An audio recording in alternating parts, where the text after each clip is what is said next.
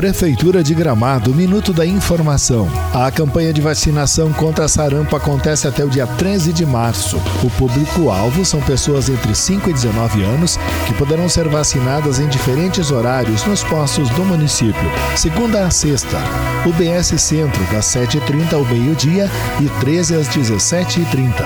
UBS Caique, das 8 às 11 horas e das 14 às 17 horas.